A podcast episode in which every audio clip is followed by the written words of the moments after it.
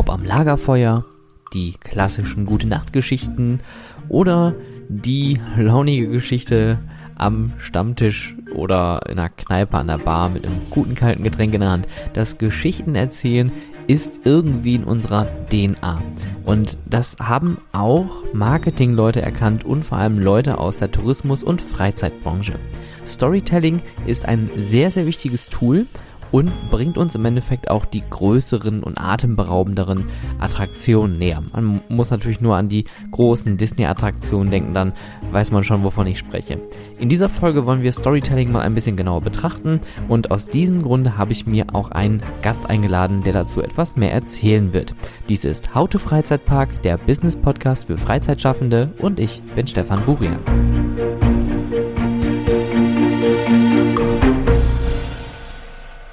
Hallo Julian. Hallo Stefan. das muss ich auch direkt lachen, weil jedes Mal, wenn ich jemanden als Interviewpartner habe, da kommt immer das Hallo Stefan. Das klingt überhaupt nicht künstlich. Nee, überhaupt nicht. Überhaupt nicht. Julian, vielen Dank, dass du dir Zeit genommen hast und äh, in meinem Podcast ähm, dein Expertenwissen äh, an die Menschheit kundtust. Hm, das war jetzt auch wirklich. Sehr, sehr gerne. Schön, dass ich da sein darf. Ja, sehr gerne. Ähm, wir haben uns das Thema, oder ich fange mal anders. Äh, wir haben ja, das ist ja auch ganz offen, darüber kann man ja sprechen. Wir haben ja mal ein Vorgespräch gehabt, um ein bisschen abzuklopfen, wo denn so ein Thema sein könnte, wo wir uns irgendwie zusammenfinden. Und irgendwie kam man auf das Thema Storytelling, beziehungsweise das hattest du sogar vorgeschlagen und fand das eigentlich ganz gut, weil es geht ja im Endeffekt ja auch immer darum, dass man eine Geschichte erzählt. Und bevor wir generell auf das Thema einsteigen, würde ich dich doch mal bitten, deine Geschichte zu erzählen. Wer bist du, was machst du, wo kommst du her und was ist deine aktuelle Aufgabe?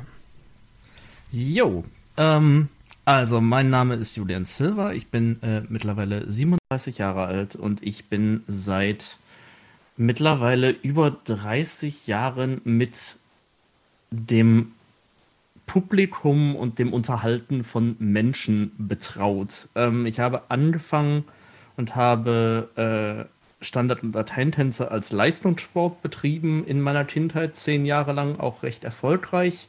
Habe da schon ganz, ganz viel ähm, ja, Bühnenerfahrung gesammelt, ähm, auch gemerkt, da schon die ersten Ansätze äh, sozusagen mitgenommen, was es für einen Unterschied macht, wenn man wirklich auch was darstellt, geschichtenmäßig und nicht einfach nur technisch was hinlegt. Ähm, und nebenbei bin ich, äh, genauso wie du ja auch, äh, ein ganz, ganz großer Freizeitpark-Liebhaber immer schon gewesen in meiner Kindheit.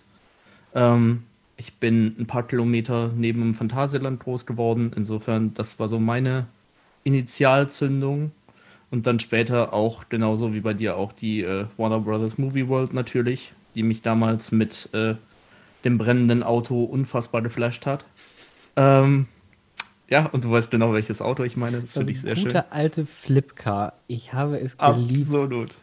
Das, ähm, hast ja. du eigentlich mal die, oh, jetzt muss ich mal, sorry, jetzt muss ich aber direkt da reingrätschen. Reden wir jetzt von dem, von dem Stunt-Auto oder reden wir jetzt von dem bei Copcar Chase? Es gibt, ja zwei, es gibt zwei brennende fliegende Autos. Und ich finde es super, dass du auch mit beiden um die Ecke kommst. Das ist so, oh Gott, wir nehmen seit zwei Minuten auf und wir sind schon im Nerdwissen Deluxe. Ja. Ich meinte das bei Cop Car Chase, beziehungsweise damals noch Lethal Weapon. Ähm, ja. Aber ja, gut. Aber auch das hat mich damals äh, als Jugendlicher schon, schon sehr beeindruckt, weil es eben wirklich auch diese Achterbahn schon um diese Story-Komponente erweitert hat. Und irgendwie hat mich dieses Thema Storytelling dann seitdem mein Leben lang nicht losgelassen. Ich habe dann einen etwas anderen Weg erstmal gewählt und bin erstmal auf die Bühne gegangen.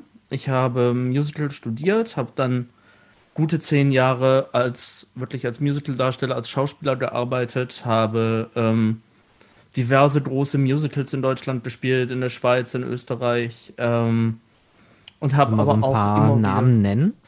Äh, ich habe in der Best of Musical Tour damals in dieser großen Hallentour getanzt. Das war mein erster Job. Ich habe Dirty Dancing gespielt. Ich habe mehrere West Side Stories gemacht. Ich habe drei Musketiere gespielt. Äh, Evita. Also wirklich einmal die Musical-Bandbreite von rechts nach links und oben nach unten. Mhm. Ähm, und dann habe ich mich vor etwa sechs Jahren entschieden, hauptberuflich auf die andere Seite zu wechseln. Ähm, hatte vorher schon meine ersten Ausflüge in die Richtung gemacht und wollte dann sehr in den Prozess des Schreibens und des Inszenierens und so weiter gehen. Und ich bin 2000 und, lass mich nicht lügen, 9 über einen Darstellerjob in den Moviepark gekommen. Da äh, haben wir auch wieder eine Gemeinsamkeit mhm. in der mhm. Vergangenheit. Ähm, Damals noch in der wirklich schönen Halloween-Show, wie hieß sie denn? Witchboard hieß sie. Nee. Ähm, doch. Ach, das, das, äh, die, die, ähm, das, das Kind von äh, Jörg Kraft? Absolut, absolut. Richtig schöne ähm, Show. Super Show, großer Aufwand. Ich war dabei im dritten und letzten Jahr, als sie lief. Ähm, mhm. Und das war mein erster Parkjob. Und ich habe das unfassbar genossen und habe diese, diese Atmosphäre und diese Parkwelt und auch alles, was dazugehört, dass das wirklich sehr viel familiärer ist in den ganzen Teams, obwohl man in riesen Betrieben ist, es ist alles irgendwie mehr hands-on und jeder macht alles und so weiter. Und das habe mhm. ich extrem genossen. Ja. Und ähm, habe darüber dann auch meine Faszination und Liebe für Freizeitparks zurückentdeckt und habe mich dann mehr und mehr in meiner Entwicklungsarbeit darauf konzentriert, für diese Branche zu arbeiten. Habe dann auch im Moviepark meine ersten Inszenierungen gemacht. Ähm, anfangs Choreografie, Inszenierung. Ähm, und ja, bin dann kurz darauf in den Europapark gewechselt und da war ich jetzt bis letztes Jahr für knappe fünf Jahre und habe da in dieser Zeit insgesamt an über 30 Projekten diverser Größen, von ganz klein bis wirklich riesig groß, mitwirken dürfen und hatte da sehr viel Spaß. Und jetzt seit diesem Jahr bin ich selbstständig unterwegs. Ähm, Gutes Jahr, um seine Selbstständigkeit zu gründen. Es ist das perfekte Jahr dafür. Aber auf der anderen Seite ähm, ich sehe das gar nicht so negativ, weil ich gemerkt habe, dass ein unglaublicher Bedarf für unsere Branche da ist. Mhm.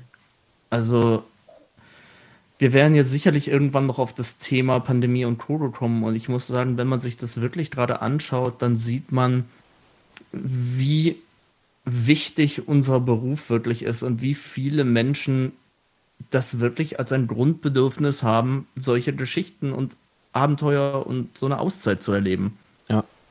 Bin ich da gar nicht so negativ eingestellt, weil ich gehe davon aus, dass wir das alle überstehen werden und auch, dass die Branche im Großen und Ganzen das überstehen wird und dass wir uns wahrscheinlich, sobald das rum ist, alle eine ganze Weile ähm, gut abarbeiten werden, um diesen Wunsch zu erfüllen. Das, das sehe ich absolut genauso und ähm, tatsächlich ist ein kein einfaches Jahr, um, um eine Selbstständigkeit aufzubauen. Aber es ist kein unmögliches Jahr, wie du schon sagst. Und ich meine, auch wenn wir jetzt nur eine kurze Spieldauer hatten der Freizeitparks und der Freizeitattraktionen, äh, zumindest in Deutschland, was das angeht dieses Jahr. Ähm, Holland hat ja jetzt seit äh, gestern, glaube ich, die Parks wieder eröffnet. Die hatten ja nur so einen, so einen kurzen Lockdown von zwei Wochen. Ähm, mhm. Stand heute, das ist jetzt der 24.11. Morgen gibt's äh, von der Bundesregierung genauere Informationen, wie es in Deutschland weitergeht. Ich glaube nicht, dass wir nochmal so eine richtige Wintersaison kriegen. Ich würde es mir wünschen, aber auf der anderen Seite muss man natürlich mal an die Gesundheit und Sicherheit denken. Aber auf der anderen Seite, wie du schon sagtest, der Bedarf ist da und ich bin auch der festen Überzeugung, dass sobald dieses ganze Thema durch Impfung und was auch immer irgendwie langsam zurückgeht, das wird einen richtigen Boom geben. Die Leute wollen dann alle raus. Also das Thema Tourismus und Reisen wird dann richtig nach oben schießen. Gehe ich von aus, absolut. Und ähm, auch wenn man so ein bisschen in die Vergangenheit schaut, wann, wo, welche Krise war, egal ob es jetzt so eine extreme gesundheitliche war oder ob es eine wirtschaftliche war oder sonst was, eigentlich immer direkt danach ging es für die Branche einen großen Schritt vorwärts. Insofern ja. gehe ich davon aus, dass das auch dieses Mal so sein wird. Ähm, ja, noch ganz kurz, um das zu Ende zu bringen. Was ich jetzt mache, ist, ich biete letztendlich Consulting und Storytelling an, was letztendlich beinhaltet, dass ich Betreibern helfe dabei, die bestmögliche Geschichte für ihre Gäste zu finden. Und da gehören eben ganz viele Aspekte dazu, über die wir mit Sicherheit gleich sprechen werden. Ähm, ja, wo man einfach sehr viel machen kann, um das bestmögliche Abenteuer für den Gast rauszuholen. Und das ist das, was ich wirklich so als spezielle Leistung anbiete und eben auch verbinde mit meiner dann auch gut vorhandenen Erfahrung, sowohl auf der Bühne als auch hinter der Bühne, als auch neben der Bühne, im Operativen und so weiter. Jetzt kommen wir mal zum Pudelskern. Storytelling. Jawohl. Ähm, da habe ich mir die Frage direkt nach unserem äh, Vorgespräch gestellt. Erstmal, was ist natürlich Storytelling? Wie, wie kann man das zusammenfassen? Und dann vor allem noch die viel wichtigere Frage, ähm, warum Storytelling? Beziehungsweise häufig kommt ja dieser Phrasenkiller sofort, ist ja zu teuer. Storytelling kostet ja Geld. Ja, ich, ich nicke, ich nicke. Ähm, ich würde mal anfangen mit der Frage, warum Storytelling? Und die kann man, finde ich, mittlerweile eigentlich nur noch dadurch beantworten, zu sagen, weil das Publikum es erwartet. Wir sind in der heutigen Zeit an viel mehr Stellen als jemals zuvor mit richtig gutem Storytelling konfrontiert. Das heißt, egal ob es über Portale wie Netflix, Amazon Prime, HBO oder sonst was ist, ähm, oder eben noch übers Fernsehen oder übers Internet. Menschen heutzutage haben Zugang zu einer Masse an wirklich gutem Story-Content und auch zu größeren und komplexeren Geschichten als jemals zuvor, das ist einfach meiner Meinung nach absolut der Standard geworden. Mhm. Da muss man heute irgendwo mitkommen, sonst bleibt man einfach irgendwo außen vor. Ähm, und dann ist eben die Frage, wie begegne ich diesem Bedarf? Was kann ich da wirklich machen, damit meine Gäste, wenn sie dann auch wirklich sagen, okay, ich gehe jetzt heute wirklich mal weg von Netflix und gehe raus und kaufe mir ein Ticket und gehe wirklich in eine Attraktion, dann muss sich das auch lohnen. Und dementsprechend müssen wir die Leute da abholen. Und ja, Storytelling kann sehr viel Geld kosten.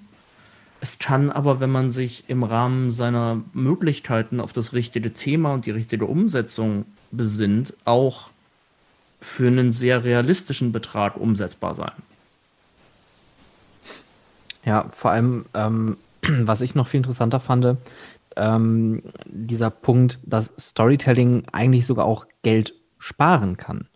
Weil häufig ist es ja so, dass wenn Betreiber Ideen haben oder ähm, auch Marketing-Menschen Ideen haben, und da kommen wir auch, glaube ich, schon zum Punkt, äh, was ich so scherzhafterweise mit dem Zitat von Jan Böhmermann äh, ins Vorgespräch mit eingeworfen hatte, häufig merkt man, äh, wurde ein Brainstorming zu früh oder zu spät abgebrochen. Weil entweder werden Dinge total komplex gedacht und man verrennt sich da in irgendwelche absurden Strukturen oder jemand sagt, nee, das ist so. Das ist, ja hier, da drückst du einen Knopf und dann leuchtet das. Ja, warum? Ja, weil das dann leuchtet, wenn du den Knopf drückst, doch klar. ich weiß ganz genau, was du meinst, ja.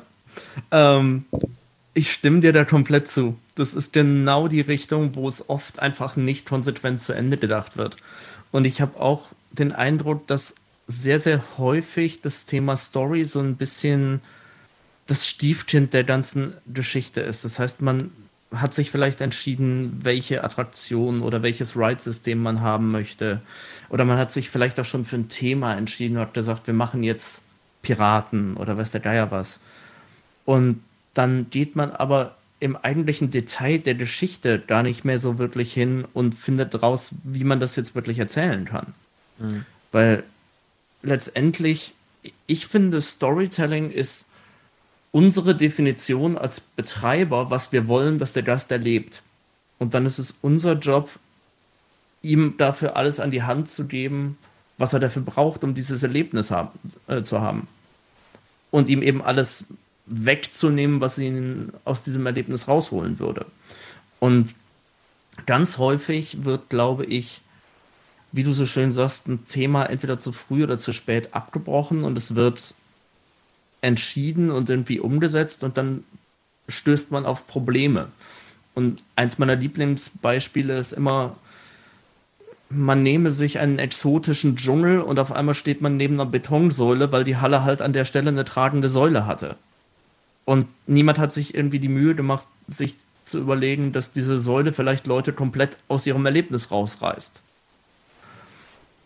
Und dann gibt es eben andere Lösungen. Entweder mache ich irgendwas, um diese Säule zu verstecken, wenn ich das Budget dafür habe, oder ich überlege mir vielleicht von vornherein eine Geschichte, wo diese Säule da stehen darf.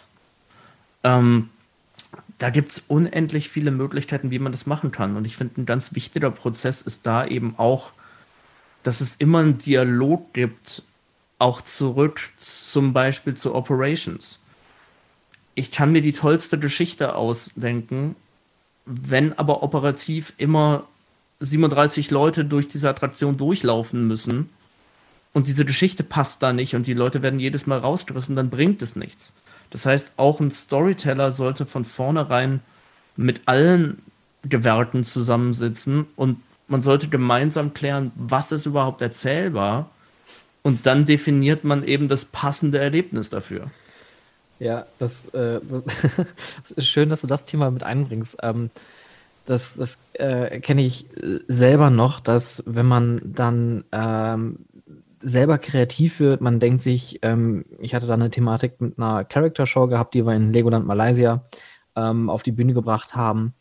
Und äh, dann kam äh, der ah, wer war das? Das war auf jeden Fall jemand aus dem Operations-Team, der sagte, ach, das Entertainment ist wieder da. Ach, die machen wieder alles durcheinander. Hey, das haben wir uns gar nicht so gedacht. Nee, das gehört eigentlich gar nicht dahin. Und, und ja, das, das ist ein guter Punkt, den du sagst. Es muss auch operativ irgendwie vereinbar sein, dass man eine, eine Geschichte erzählt oder das Storytelling an sich, das Gesamtkonzept auch irgendwie damit reinbringt. Das geht ja wenn man da jetzt natürlich das noch tiefer spinnt, weiter Richtung ähm, Mitarbeiteruniform, also sind die Mitarbeiter passend gekleidet, gibt es ein passendes Wording oder wenn wir jetzt, ich sag mal, von einer Achterbahn sprechen, bleiben wir bei der Dschungelthematik. Ähm, diese Achterbahn steht in, einem, in einer Tempelanlage, drumherum ist Dschungel und dann sitzt man da in dem Zug. Es gibt eine Startfreigabe, klar, Arbeitssicherheit, man muss ein Signal geben und das Signal ist äh. ja. Das ist an der Stelle dann kein Storytelling mehr. Das ist das, was du gerade sagtest, genau. Man wird da vollkommen rausgerissen aus dieser Welt. Ich denke, da geht es einfach darum, dass man wirklich mit einem Sachverstand dafür sich zusammensetzen muss und man muss über alle diese Kleinigkeiten sprechen. Und da kommen wir dann eben an ein Thema, du hast eben Geld angesprochen viele, viele Dinge, die Menschen aus ihrer Geschichte rausreißen, sind nicht teuer zu korrigieren. So ein Startsignal, was du gerade erwähnt hast, auszutauschen, ist nicht teuer. Aber es macht einen riesigen Effekt am Ende, wenn man vorher drüber nachgedacht hat und dann die Gäste eben durch, keine Ahnung, Dschungeltrommeln losgeschickt werden. Black Mamba. Bitte? Genau daran dachte ich so. auch gerade als Beispiel. Ja. ja. Aber das, das ist genau das, was du, was du erwähnt ja. hast. Da finde ich, wird man super reingeführt in diese ganze Dschungelthematik. Deep in Africa, man ist da unten drin und jetzt stell dir vor, du würdest losfahren und du hörst, äh, es würde es ja. komplett auseinandernehmen. Wohingegen das Licht geht aus, diese, diese Trommeln gehen los und es baut alles auf. Also da muss ich sagen, da haben die Kollegen aus dem Phantasialand alles richtig gemacht an der Stelle. Ja. Ja, vor allem, das ist ja auch dann auch der Punkt, äh, genau, einmal Geld im Sinne von ich investiere Geld, also das jetzt da rein zu programmieren, wird jetzt wahrscheinlich keine Unsummen gekostet haben. Auf der anderen Seite, das, was man an Geldwert bekommt, also das Produkt, was man da gerade stehen hat, wirkt dadurch natürlich viel qualitativer als wenn dann dieser Standard-Industrie-Gong äh, da jetzt kommen würde oder dieser Merb. Ähm, das macht schon einen Unterschied. Und auch das Konzept Show, man hat keinen Ride mehr. Also Disney ähm, spricht dann ja auch immer von seinen von seinen Show-Rides, das sind ja keine richtigen Attraktionen mehr oder Fahrgeschäfte, sondern die richtige Shows und auch immer Show-Buildings. Ähm, aber lass noch mal kurz einen Schritt zurückgehen, weil ich glaube, ähm, wir haben uns schon, schon wieder so ein bisschen äh, an diesen Kleinigkeiten so festgebissen. Lass uns mal kurz zum Thema ähm, Storytelling im, im Groben zurückgehen. Und ähm, auch so ein bisschen das, was ich mit, äh, mit dem äh, Michael schon im Interview so ein bisschen besprochen hatte. Wie sieht so ein Konzept eigentlich aus? Also ich habe jetzt meine Achterbahn, Storytelling. Was, wie, wie wirkt sich, wie, wie storytelle ich jetzt eine Achterbahn zum Beispiel? Bei einer Achterbahn hast du natürlich gleich ein relativ schwieriges Thema rausgesucht, weil einfach eine Achterbahn meistens draußen steht und mhm. in dem Moment, wo man sich unglaublich schnell bewegt, es natürlich unglaublich schwierig ist, Informationen zu transportieren, die ein Gast okay. überhaupt in dem Moment ja. aufnehmen kann. Dann, auf, dann, dann aber, lass mich das vielleicht kurz abreißen. Ähm, dann, dann ganz generic ist, da steht jetzt ein Vicoma SLC. Absoluter Favorit. Alle Nerds da draußen schreien bestimmt gerade um Hilfe und, und haben Nackenschmerzen. Äh, ich, ja. haben Nackenschmerzen und ich verliere wahrscheinlich gerade Abonnenten ohne Ende. Aber das ist egal. Also, wir nehmen jetzt, wir nehmen jetzt den, den Vekoma Suspended Looping Coaster. Der steht jetzt mitten auf der Plattenfläche und das Marketing Jawohl. sagt, wir hätten gerne diese Achterbahn mit einem Dschungelthema. Mhm. Was würdest du jetzt, wenn du sagst, okay, Dschungelthema, wie würdest du da rangehen? Also bei einer Achterbahn würde ich immer erstmal anfangen zu sagen, was kann ich vorab erzählen. Ähm, da geht es darum zu gucken, wie hole ich die Leute schon vor der Attraktion ab. Das fängt an beim Schild über dem Eingang und dann über die gesamte Queue-Line Leute dahin zu bringen, zu, äh, quasi das Gefühl zu transportieren, ich bin im Dschungel, hier ist irgendwas passiert. Man muss sehen, auf welche Story man letztendlich geht. Es ist die Frage, ja, was man erzählen möchte. Es gibt die Variante, manchmal irgendwie auf die Flugvariante zu gehen. Es gibt die Variante zu sagen, man thematisiert es zu irgendeinem exotischen Tier und du fliegst quasi wie dieses Tier und so weiter. Also es gibt sehr, sehr viele Möglichkeiten, aber man muss es bei einer Achterbahn im Vorfeld erzählen, quasi bis zur Station. Weil danach habe ich vielleicht noch die Möglichkeit, auf dem Lifthill mit Musik was zu machen. Zoom, zoom, und zoom. ich kann. und ich kann letztendlich für sehr viel Geld, wenn ich da die Möglichkeiten habe, kann ich natürlich Schluchten und ähnliches anlegen, wo man dann irgendwann am Ende noch durchrast. Ähm, da sind wir aber wieder bei dem Bereich, wo man halt sagen muss, okay, wenn man das möchte, dann muss man Geld in die Hand nehmen. Mhm. Wenn man es so nicht kann, dann muss man es im Vorfeld sehr, sehr gut vorbereiten. Also ich finde, wer da zum Beispiel absolut fantastisch arbeitet, ist Efteling. Wenn man sich anguckt, wie Baron 18, welche Jahreszahl ist es? Ich kann es mir ja. nicht merken. 1898? Ich, ich weiß es ehrlich glaube, nicht. irgendwo in der 1800 irgendwas. Ähm, ich meine, da ist ganz, ganz wunderbar eine Pre-Show erzählt. Es ist klar, wo wir sind. Die Situation ist klar. Es gibt auch noch einen Pre-Show-Moment, bevor man wirklich in den Lift-Hill hochfährt. Mhm. Aber von dem Moment an, wo man abstürzt, passiert nur noch die Achterbahnfahrt. Und es reicht vollkommen. Da ist das Geld an die richtige Stelle geflossen. Während der Fahrt nehmen die Leute genau die Gefühle und die Sensationen von der Fahrt wahr. Und es funktioniert ganz, ganz fantastisch. Also insofern, da ist eine Achterbahn, finde ich, so ein, so ein sehr, sehr gutes Beispiel. Da muss man echt im Vorfeld erzählen, was man möchte. Ja, vor allem genau, der, der, der Punkt ist einfach, die Achterbahn ist viel zu schnell und auch gerade wenn du natürlich eine Achterbahn hast, die irgendwo outdoor steht, die jetzt so komplett zu thematisieren, das ist natürlich eine absolute Geldfrage. Und da muss man auch da überlegen, macht es überhaupt Sinn, so viel Geld zu investieren für in Anführungszeichen nur eine Achterbahn, wo die Leute eigentlich auch von der Achterbahn unterhalten werden wollen. Und äh, ich, ich finde, Baron ist echt ein schönes Beispiel, was du da rausgesucht hast, weil ich mag die Bahn auch sehr gerade wegen dieses äh, diesem pragmatischen. Also man hat eine Q-Line, die fährt drumherum, man sieht die Attraktion überall, man kriegt also so ein bisschen Excitement, man wird so ein bisschen darauf vorbereitet.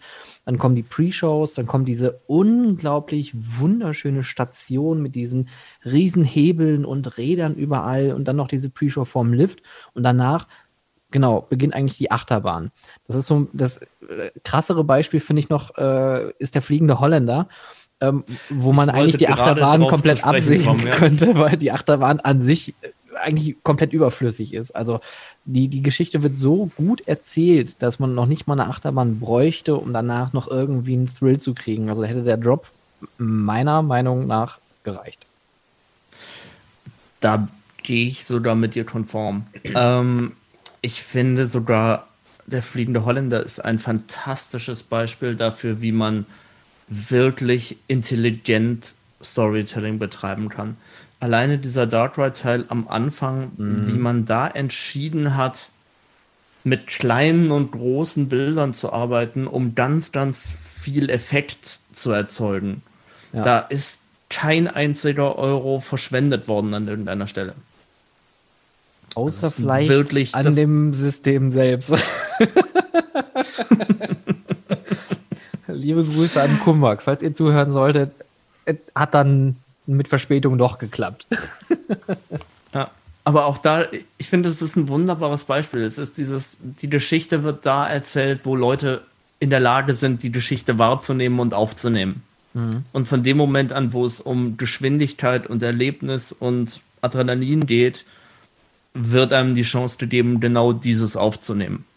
Das ist wirklich gut gemacht. Jetzt, jetzt, was ich natürlich mal ganz spannend finde, ist, äh, wenn man das Ganze jetzt nicht unbedingt auf so wirkliche große ähm, A-Ticket-Rides beziehen würde, sondern wirklich auf, ich sage jetzt mal, eine kleine Attraktion. Man möchte jetzt eine kleine Achterbahn ähm, bauen mit Rennthematik. So, diese Rennthematik soll aber sein, man hat eine Achterbahn und man fährt jetzt ein Wettrennen. Aber es ist ja niemand da, mit dem man Wettrennen fahren könnte. Aber der Betreiber, der die Idee sich in den Kopf gesetzt hat, der ist so darauf fixiert, nein, es muss unbedingt ein Wettrennen sein gegen jemanden. Und da gibt es ja viele, ich sag mal, Kirmes-Rides oder auch in kleineren ähm, kreativen Parks, jetzt mal so zum Beispiel, ähm, ach, verdammt, wie heißt der jetzt? Äh, oh, Phantasiana oder Potspark, die arbeiten ja sehr viel mit kleineren subtilen ja. Sachen. Aber jetzt hast du diesen einen Betreiber, der sagt, das muss unbedingt eine Rennthematik haben und man muss unbedingt ein Wettrennen fahren gegen jemanden. Wie würdest du so eine Idee angehen? Ich würde so eine Idee danach angehen, einfach zu schauen, was kann ich denn überhaupt erzählen? Und ich kann mit relativ einfachen Mitteln schon klar machen, dass es um das Thema Rennen geht. Da gibt es einfach eine Bildsprache, die man kennt. Das fängt an mit der Zielflagge der Karierten am Ende ähm, da gibt es Zeitmesser, da gibt es Pylonen oder Dinge, die eine Strecke abstecken und so weiter. Das heißt, das Thema, ich fahre mit einem Fahrzeug und es geht irgendwie um Tempo, das kriege ich verhältnismäßig leicht und günstig erzählt.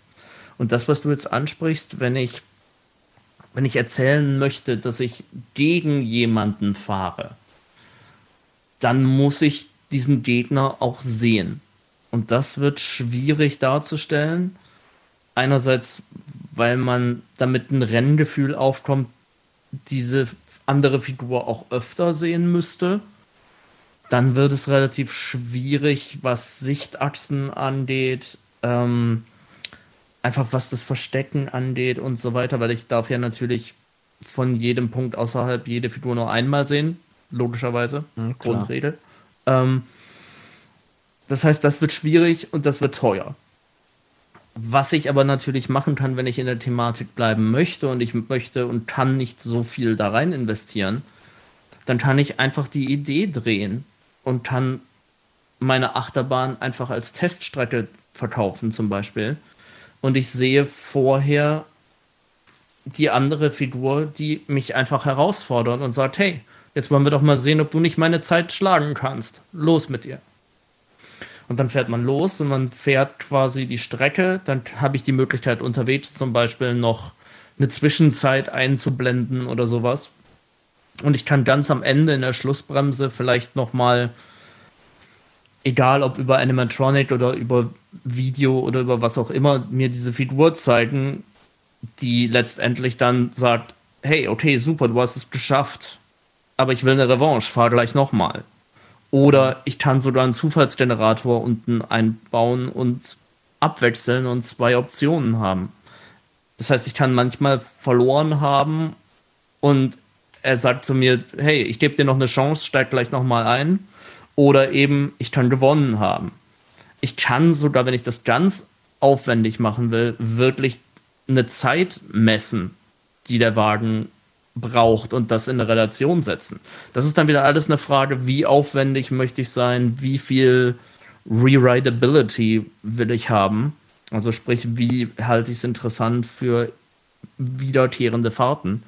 Aber ich sag mal, das Allereinfachste wäre wirklich einfach zu sagen, man macht einen Startpunkt für die Geschichte und sagt, hey, schlag meine Zeit.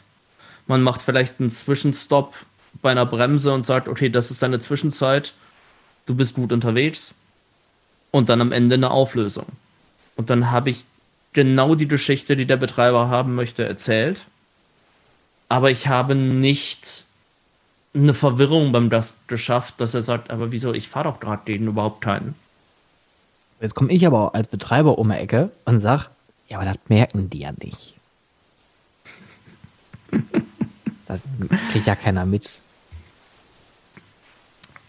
Du, ich glaube, das kann man, das kann man so sehen und so sehen. Ja. Ähm, ich glaube letztendlich, je detaillierter man sowas durchdenkt, desto besser wird immer das Erlebnis für den Gast sein. Je weniger wir den Gast verwirren, umso mehr wird der Gast mitnehmen können. Umso mehr wird er sich in diese Welt reinfallen lassen können und umso mehr hat er Spaß damit. Mhm. Und ja, ich kann, ja. ja, also ich, ich kann das alles natürlich sehr, sehr simpel machen und sagen, ja, das, das reicht. Und dann wird das Ergebnis genau so sein. Dann wird der Gast rauskommen und sagen, ja, war nett.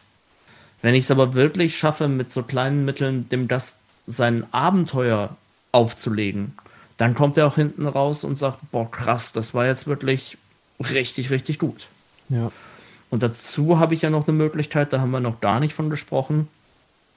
Wenn ich von vornherein für meine Attraktion eine Story-Welt baue, das heißt, ich schaffe einen Rahmen, ich schaffe Figuren etc. pp. Habe ich die Möglichkeit, diese Story-Welt auch immer weiter danach zu nutzen. Ich kann die erweitern. Und das ist der, der umgekehrte Weg zum Thema IP, wo ich mir eine Story-Welt teuer einkaufe, um sie dann zu nutzen. Das hat auf jeden Fall auch seine Vorteile und seine Nachteile.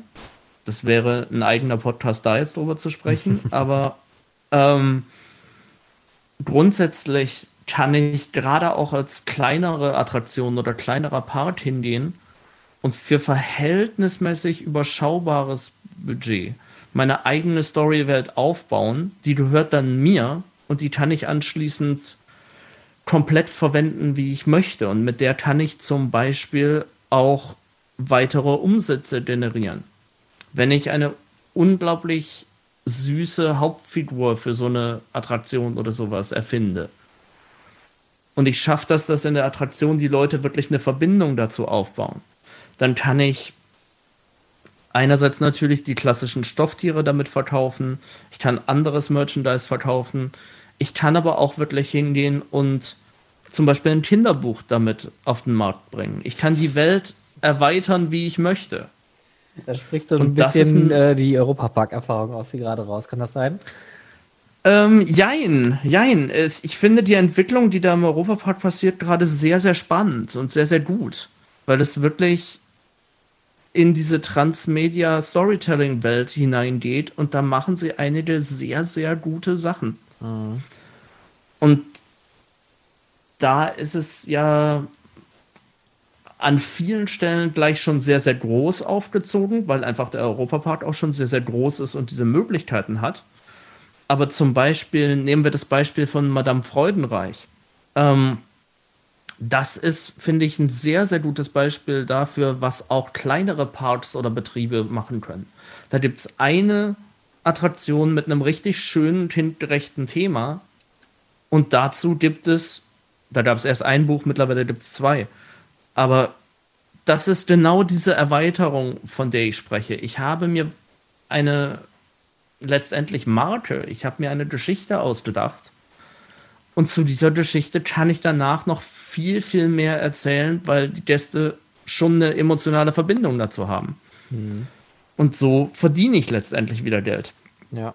Also an, an, an der Stelle ähm, ganz liebe Grüße an äh, Petra Fritz, die äh, die ganzen oh, Illustrationen ja. für die äh, Bücher gemacht hat. Ich durfte ganz sie liebe vor, Grüße an Petra vor ein zwei Jahren mal kennenlernen. Ähm, sie hat ein so unglaubliches Talent, ähm, die Dinge so schön in Bilder zu verpacken. Ich habe auch das äh, zweite Buch Dinosaurier im Schwimmbad, äh, habe ich hier stehen. Ähm, das ist einfach herrlich anzugucken. Sie war ja auch ähm, kreativ dafür verantwortlich, dass der äh, Trollbereich in Rulantica jetzt so aussieht, wie er aussieht, der auch ja. unglaublich niedlich geworden ist und noch, noch viele, viele Petra, weitere Sachen. Also, ja. Petra hat eine ganz, ganz fantastische Bildsprache. Ja, ich habe mit Petra sehr viel an den Europapark-Paraden gearbeitet und da hat sie auch ganz, ganz viel für Design und entworfen. Ja. Und Petra ist ganz liebe Grüße an dieser Stelle. ähm, es ist wirklich toll. Also Petra hat eine großartig kindgerechte Art, da Figuren unfassbar liebenswert zu machen ich finde auch, ähm, wenn wir jetzt beim Thema Storytelling vielleicht nochmal kurz ansetzen und äh, Madame Freudenreich auch nochmal so als ähm, Beispiel nehmen. Ähm, die Warteschlange ist ja schon egal, um welche Attraktion es sich handelt. Sei es jetzt äh, wie bei dem Falle jetzt hier so ein Endless Dark Ride System, sei es eine Achterbahn, die vielleicht ein bisschen komplexer ist oder eine Wasserbahn, eine Wasserachterbahn, whatever. Ähm, ist ja die Warteschlange ja der erste Moment, wo man mit der Geschichte überhaupt in Berührung kommt. Und ich finde, Madame Freudenreich hat das wirklich schön verpackt, diese Idee mit dem Laden und im Hinterhof, im Garten sind dann die ganzen Dinosaurier. Also man läuft durch den Laden, man läuft durchs Lager, man läuft dann plötzlich aus dem Gebäude raus in ein anderes Gebäude und ist dann plötzlich draußen im Garten mit den ganzen Dinosauriern. Und das ist wirklich, klar, es ist natürlich thematisch sehr gewaltig umgesetzt. Also gerade das, äh, die Architektur da drin ist wirklich der Wahnsinn für so eine kleine Warteschlange. Ähm, aber du sagtest ja auch schon, man kann mit kleinen Dingen eine Geschichte zu erzählen. Was würdest du denn jetzt einem Betreiber raten, der jetzt nicht so viel Geld an der Backe hat, der jetzt aber auch so eine Fahrt jetzt machen möchte? Wie könnte man mit kleinen Dingen was erzählen? Also würdest du jetzt den klassischen Weg gehen und sagen, ja, stell auf jeden Fall Schilder auf? Oder was, was wäre so dein, dein erster Rat? Ähm, das ist schwierig pauschal zu beantworten, weil es natürlich darauf ankommt, welche Geschichte man letztendlich erzählt. Hm. Ähm, was man aber natürlich machen kann, ich würde deine Aussage noch um eins erweitern, weil die Geschichte fängt draußen davor an, meiner Meinung nach. Entschuldigung. Mit, nein, es ist, du hast ja recht mit der, mit der Warteschlange, aber die, das Thema Fassade oder Eingang oder Schild oder was auch immer ist, ist der erste Einstieg. Also das ist, es gibt ein sehr faszinierendes Buch, was Attraktionen abgleicht zu Odysseus Heldenreise. Und es ist sehr, sehr faszinierend zu lesen, weil man wirklich sieht, wie wirklich schon die Außenfassade dieser sogenannte Call to Adventure ist. Hm, das heißt, okay. da wird dem Gast schon ganz, ganz viel suggeriert von dem, was er gleich vielleicht erleben könnte. Und wenn du das mit simplen Mitteln machen musst, dann würde ich sagen, ist erstmal der magische Ansatz, das Thema im Allgemeinen für die Bahn nicht zu komplex zu machen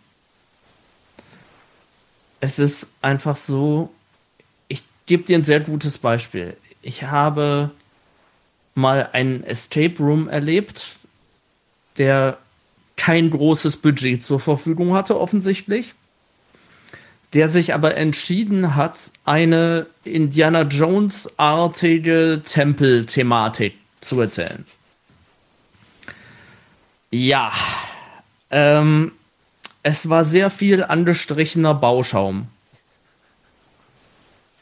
Und das ist halt nicht schön in einer Location, wo ich hands-on direkt an der Wand bin. Das kann man ja mal auf ganz große Distanz machen, aber halt nicht so. Und das war einfach für mich so ein Musterbeispiel für, da hat sich jemand einfach passend zu seinem Budget für das falsche Thema entschieden. Und ich glaube, das ist der erste Ansatz, wo man sich mit einem Betreiber zusammen, zusammensetzen muss und einfach sagen kann, wie groß wird das, was wir hier machen? Wie viel steht zur Verfügung? Und dann muss man die Hauptgeschichte so runterbrechen, dass ich die Möglichkeit habe, mit kleinen Stilmitteln in der Q-Line zu erzählen, was ich erzählen möchte.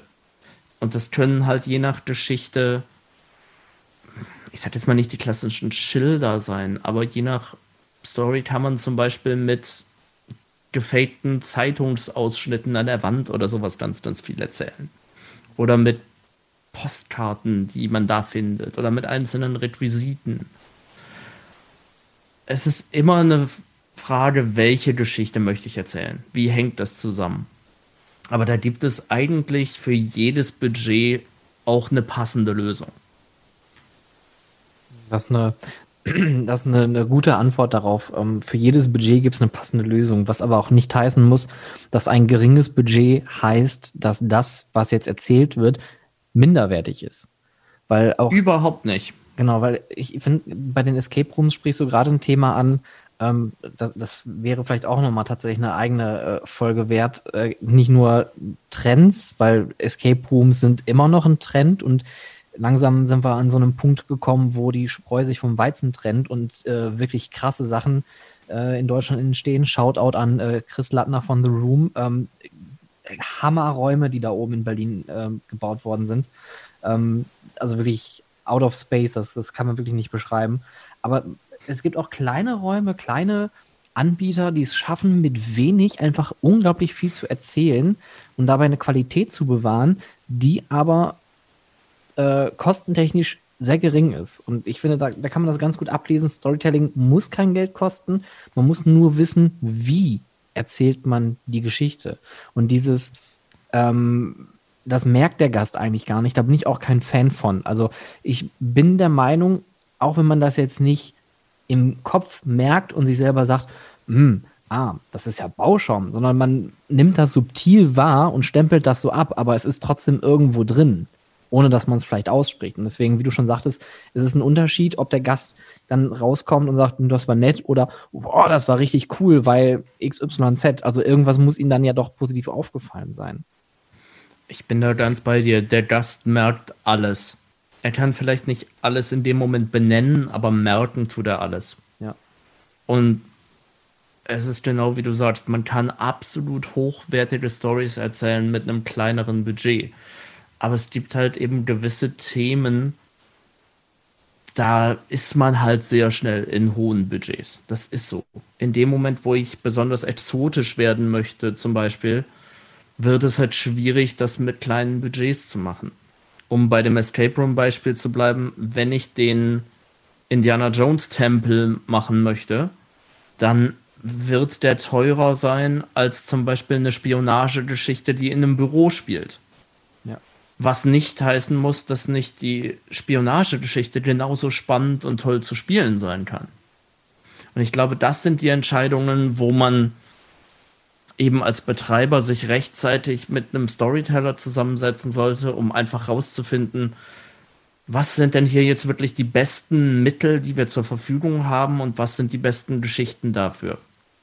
Und wenn man das eben von vornherein auch noch in einen größeren Kontext setzen kann, dass man zum Beispiel passend zur Attraktion das passende Essen im Restaurant hat und die passenden Getränke und noch das passende Merchandise, dann fängt man an, mit seinen Story-Ideen wirklich Geld umzusetzen. Ja. Ja, das ist halt Storytelling dann wieder äh, auch äh, noch einen Schritt weiter gedacht. Ne?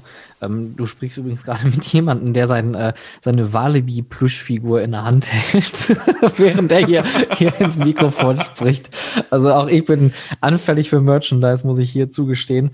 Äh, und finde, Walibi ist tatsächlich ähm, für mich immer das Paradebeispiel gewesen, gerade was das Thema Character angeht, wie man Storytelling gut umsetzen kann, weil äh, auch das sieht man ja auch aus deiner Vita. Du hast extrem viele Character-Shows ähm, gemacht. Ich war auch jahrelang Character-Darsteller und durfte dann später auch ein paar ähm, kleinere Shows auf die Bühne bringen.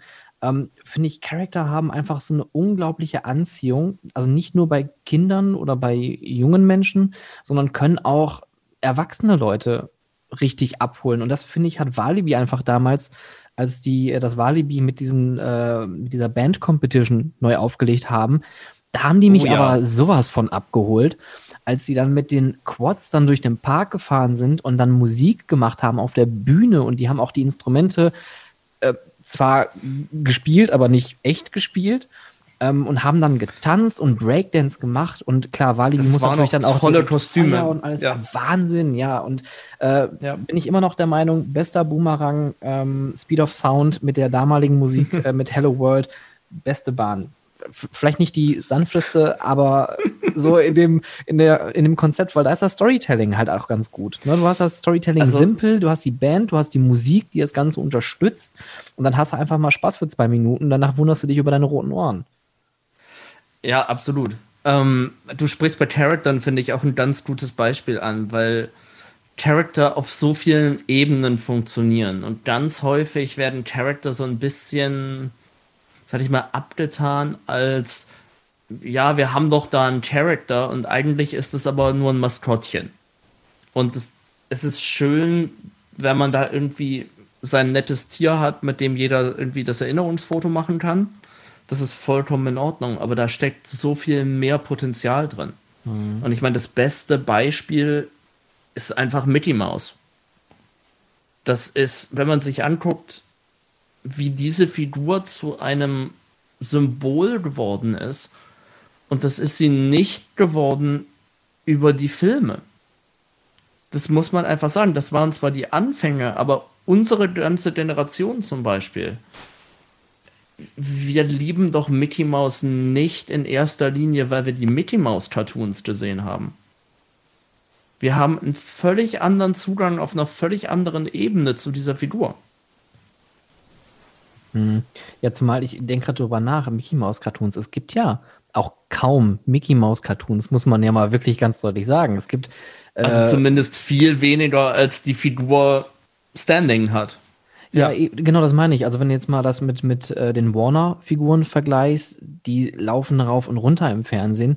Ähm, Mickey Mouse, bis der so mal wirklich äh, ich, ja, stetig im Fernsehen oder auf der VHS-Kassette kam, jetzt mal äh, Fantasia äh, an der Stelle weggestrichen. Ich hoffe, äh, wenn, wenn irgendwelche Disney-Influencer, ähm, ich guck mal kurz nach Stuttgart, äh, gerade irgendwie mithören, äh, ich werde wahrscheinlich auch dafür gesteinigt. Ähm, aber für mich war Mickey Mouse nie wirklich präsent, tatsächlich, jetzt wo du das so ansprichst. Äh, nicht als Cartoon, sondern tatsächlich, für mich war Mickey Mouse immer im Disneyland. Absolut.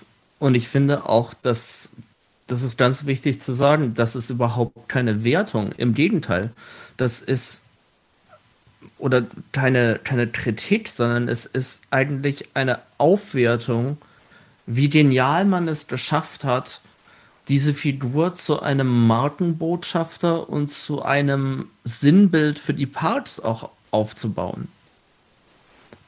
Und das finde ich extrem spannend zu sehen, weil es eine IP ist, die fast aus sich selbst hinaus funktioniert.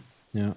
Ähm, wenn man jetzt zu anderen Figuren schaut, also es gibt Parts, die das zum Beispiel sehr, sehr schön machen, dass sie einfach von vornherein definiert haben, was ihre Figuren sind, wer die sind, wo die leben, wer zu welcher vielleicht anderen Figur welche Beziehungen hat und so weiter.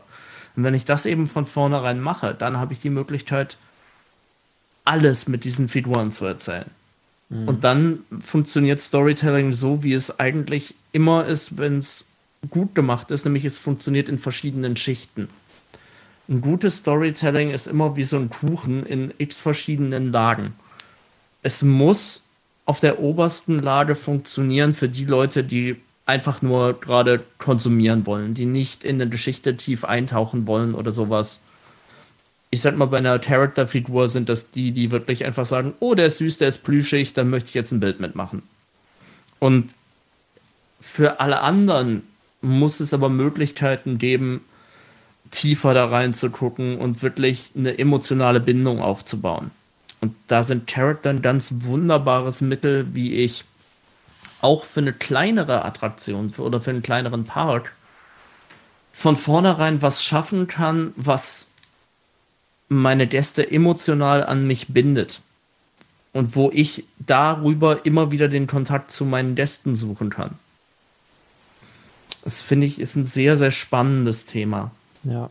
Und das ist auch was, was man durchaus jederzeit angehen kann, weil man immer wieder ein neues Klientel hat. Und gerade bei Charaktern, es gibt immer wieder eine neue Generation von Kindern, die rankommt und eine Chance hat, sich neu in diese Figuren zu verlieben.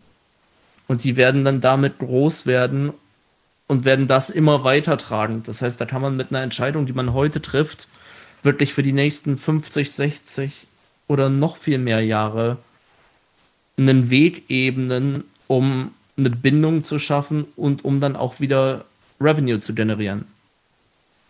Ja, vor allem und hier auch ein äh, Aufruf an alle Betreiber, die ähm, erstmal Charakter besitzen, setzt die ein, habt Personal, trainiert das, schickt die raus und guckt euch einfach die Reaktion an. Dann wisst ihr, dass es funktioniert. Es wird funktionieren. Und zweites Ding, seid konsequent. Weil das ist das, was ich bei Walibi dann wieder halt dann doch schade finde. Jetzt gibt es mittlerweile die dritte Version des Kängurus ab äh, 2021, die auch nett ausschaut, aber man hat halt wieder sein komplettes Konzept überworfen, weil man sich da verrannt hat. Und wie du schon sagtest, dieses komplette Universum da jetzt aufzubauen, also das, äh, das äh, Max Cinematic Universe, äh, das wird ja immer größer. Ähm, äh, irgendwann kommt Happy Family Endgame wahrscheinlich und äh, Infinity Wars. Ähm, und Walibi hat auch versucht, Kinofilme zu machen. Es gab eine Zeichentrickserie sogar, das wissen die wenigsten tatsächlich. Es gab eine Comicbuchreihe, aber die haben es halt nie geschafft, darüber hinaus zu springen, weil sie es einfach ein Jahr lang versucht haben und haben auch gemerkt, das Geld, was man da reingesteckt hat, da sind wir jetzt auch wieder beim Thema Budget, die haben sich da einfach ein bisschen falsch kalkuliert, falsch eingeschätzt und haben den Markt einfach nicht so bedient, dass das Geld auch wieder zurückgekommen ist, was man da reingesteckt hat. Deswegen ähm, finde ich, ist das orangene Känguru hier echt ein gutes Beispiel. Konsequent sein, ausprobieren und wenn man aber auch merkt, es kommt nicht an und das ist halt in dem Fall so gewesen, dann muss man natürlich auch seine Schlüsse draus ziehen. Mickey Mouse hat es, glaube ich, äh, ich würde mal sagen, ganz gut bis hierhin. und man hat ja auch hier die ganze Thematik ja auch technologisch erweitert und das finde ich ja immer noch interessant. Ähm, was Sprech Talking Heads, grade, also das ist ja der Wahnsinn. Äh, allein erstmal das Ich Disney wollte ja gerade noch was. Ja, erzähl. Ja.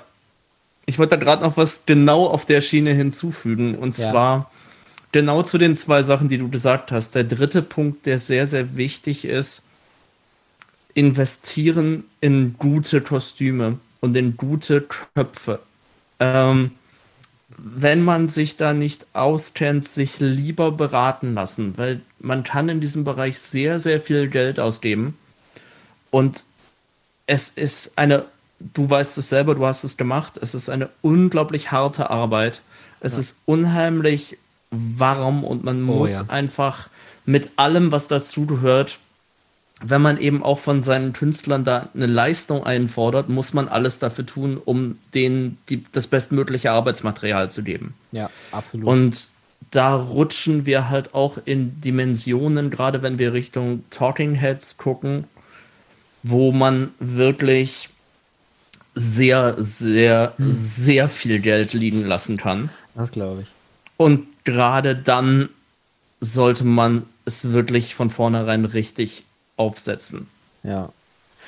Kleine Anekdote am Rande. Ähm, ich habe es zumindest nicht persönlich, aber damals in ähm, personalverantwortlicher Position ähm, geschafft, dass eine Mitarbeiterin von mir ein Kostüm bekommen hat. Das mussten wir uns ausleihen. Wir mussten da für eine andere Marke einspringen, ähm, die keine Mitarbeiter zu dem Zeitpunkt hatte. Es war Pressekonferenz und die äh, Mitarbeiterin ist in dieses Kostüm gegangen und es war leider kein sehr hochwertiges Kostüm. Quintessenz aus der ganzen Geschichte. Wir sind aus einem Container raus ähm, in voller Montur, weil auch da äh, ich glaube, die Charakterfolge muss ich vielleicht nochmal irgendwann ergänzen. Nie ohne Kopf vor Gästen rumlaufen. Wichtig. Oh, immer, immer irgendwo rück, zurückgezogen, sich fertig machen und dann rausschreiten. Nur leider war der ja. Kopf nicht ganz fest. Sodass die äh, Mitarbeiterin hm. dann ähm, sich gebeugt hat. Der Kopf ist abgefallen. Zum Glück nicht vor der Presse. Wir waren nur Backstage. Aber der Kopf, der war dann kaputt. Der war an einer Seite komplett gerissen. Und ja. jetzt wollten wir gerade zur Pressekonferenz nach vorne, wo die ganzen Fotografen stehen. Also gibt es Fotos von der Figur nur von einer Seite. Selbstverständlich. ähm, es gab danach ein riesen Bohai. Es gab auch ein bisschen Ärger aus Marketing-Sicht. Ähm, ich musste aber an der Stelle sagen, naja, aber es ist aber auch so ein bisschen das Kostüm verschuldet. Es ist jetzt kein Whataboutism oder kein äh, vom, vom Fehler ablenken. Natürlich hätte man das bestimmt auch von unserer Seite aus operativ irgendwie anders handeln können. Aber de facto, das Kostüm war nicht dafür gemacht, sich so zu bewegen. Und wenn ein Kostüm Bewegungseinschränkungen hat, dann kann man damit nicht gut performen. Und da muss man damit rechnen, dass irgendwas passiert, irgendwas Unvorhergesehenes, wie in diesem Fall plötzlich, dass ein Kopf einfach so einen Riss hat. Oh Gott, ey. Da hast du vollkommen recht. Und diese Kostüme werden extrem beansprucht. Ähm, also, so ein, so ein Kostüm ist tagtäglich mehrere Stunden im Einsatz. Da wird von teilweise mehreren Darstellern reingeschwitzt. Das muss gut zu waschen und zu reinigen sein. Oh ja. Das muss Stöße und sowas aushalten können und so weiter. Also das ist ein sehr, sehr viel gebrauchtes Stück Stoff, Schaumstoff, was auch immer es dann ist. Hartplastik. Ähm, und das muss einfach Hand und Fuß haben. Und da spart man sehr schnell an der falschen Stelle. Ähm, aber ohne zu sehr ins Detail zu gehen. Ich finde, auch das gehört zu einem guten Storytelling dazu, dass man von vornherein da mit Klienten sprechen kann und einfach sagen kann, wenn das so gemacht werden soll, dann müsste man an das und dann das und dann das denken. Und dann muss man da die Entscheidung treffen, gemeinsam, ob das Sinn ergibt, das so zu machen oder nicht. Weil du weißt es selber, was nützt einem ein Charakter oder eine Charaktershow, wenn ich die Kostüme nirgendwo ordentlich lagern kann und sie innerhalb kürzester Zeit anfangen zu schimmeln, weil sie immer feucht da drin hängen. Das ist einfach wieder was, wo der anfangs angesprochene Dialog zwischen Operations und Kreativen von vornherein stattfinden muss, weil es funktioniert nur, wenn beide Seiten zusammenarbeiten. Ja. Und wenn auf einer Seite es halt absolut nicht lösbar ist, dann macht es keinen Sinn, wenn die andere Seite durchpusht. Jetzt haben wir Storytelling. Hm? Nee, alles Achso. gut. äh, jetzt haben wir Storytelling einmal aus der Perspektive ähm, Rides, also Storytelling an einer Attraktion, Experience Design ist natürlich dann da das große Stichwort, Q-Line, Station, die Fahrt selbst, vielleicht noch am Ausgang was. Jetzt haben wir so das Thema Entertainment und Shows auch so ein bisschen mit angerissen. Keine Sorge, ich werde nicht auf Paraden kommen. Ich habe nämlich jetzt spontan noch spontan noch äh, einen ganz anderen Einfall. Und zwar, wie siehst du eigentlich das Thema Storytelling und Retail? Wie wichtig sollte Story, ein Storytelling im Retail-Bereich sein? Weil das ist ja auch etwas, was wir im Experience Design ja auch immer mehr finden. Also es gibt ja immer weniger Shops, sage ich jetzt mal, so der klassische ähm, Stofftierladen, sondern es gibt heutzutage so Läden wie Bilde Bär, falls du die kennst. Ja. Ja, ich meine, gut, jetzt in Deutschland gibt es die wahrscheinlich nicht mehr so krass, also die sind auch schon äh, recht dezimiert, die Läden, aber Bilde Bär ist ja schon ein fantastisches Beispiel, wie man Storytelling so im Retail-Bereich einbauen kann, dass man dadurch nicht nur einen Mehrwert hat, dass also der, der Gast, der Kunde etwas mehr mitnimmt, sondern dass man auch hochpreisige Produkte verkaufen kann, ohne dass sie hinterfragt werden. Also da muss man ja auch nur in so einen Apple Store mal auch so einen Blick reinwerfen, wenn man da einem Genius äh, gegenübersteht. Ich weiß gar nicht, wie die auf Deutsch heißen, die Mitarbeiter. Ähm, ich glaube, die heißen auch Genius. Ja, okay. Ähm, ja, ich glaube schon. Ich, ähm, ich gebe dir vollkommen recht. Ähm, dazu wird es demnächst, das, du gibst mir gerade eine wunderbare Gelegenheit, meinen eigenen Podcast zu pluggen. Ähm, denn es wird demnächst einen neuen Podcast geben, der heißt nee. Experience in Progress, äh, zu dem wir dich ja auch schon eingeladen haben. Den werde ich mit meinem wunderbaren Kollegen Michael Badelt machen, der ja auch schon bei dir zu Gast war. Jawohl. Liebe Grüße. Und wir werden uns eben genau mit dem Thema Experience Design befassen und zwar in all seinen Facetten. Und da wird sicherlich auch das Thema Retail mal die ein oder andere Folge bekommen. Was ich letztendlich kurz dazu sagen kann, ist, es wird immer wichtiger. Es wird immer mehr ein Thema, eine Marke, ein Produkt mit einer Geschichte zu verknüpfen, mit einem ja, mit einer durchgehend erzählten Botschaft. Und auch da setzt Storytelling an. Apple macht es auf der sehr cleanen Ebene, auf der sehr hippen Ebene. Ich finde ein ganz wunderbares Beispiel, über das wir bei uns sicherlich auch schon gesagt haben, dass wir sprechen wollen, ist, ich weiß nicht, ob du ihn in London kennst, der M&M Store. Also un unglaublich faszinierend. Vier Etagen, glaube ich, nur mit Produkten, die kein Mensch braucht, um M&M's herum. Und das Ding ist voller Touristen. Es ist wirklich faszinierend. Ich war auch drin, ich gebe es offen zu. Ähm, aber das ist unglaublich spannend, was man da gemacht hat, eben um wirklich diese Marke auf eine ganz andere Art und Weise nochmal zu erzählen ja, die Quintessenz, die man einfach da festhalten sollte zum Thema Storytelling und Retail in der Freizeitattraktion. Es muss einfach irgendwie was miteinander zu tun haben. Mhm. Gibt es eigentlich jetzt mal jetzt vom, vom Thema weg mal so ein bisschen was auf dich fokussiert? Ähm, gibt es irgendein mhm. Storytelling, was du mal erlebt hast, wo du sagst, boah, das hat dich so dermaßen umgehauen?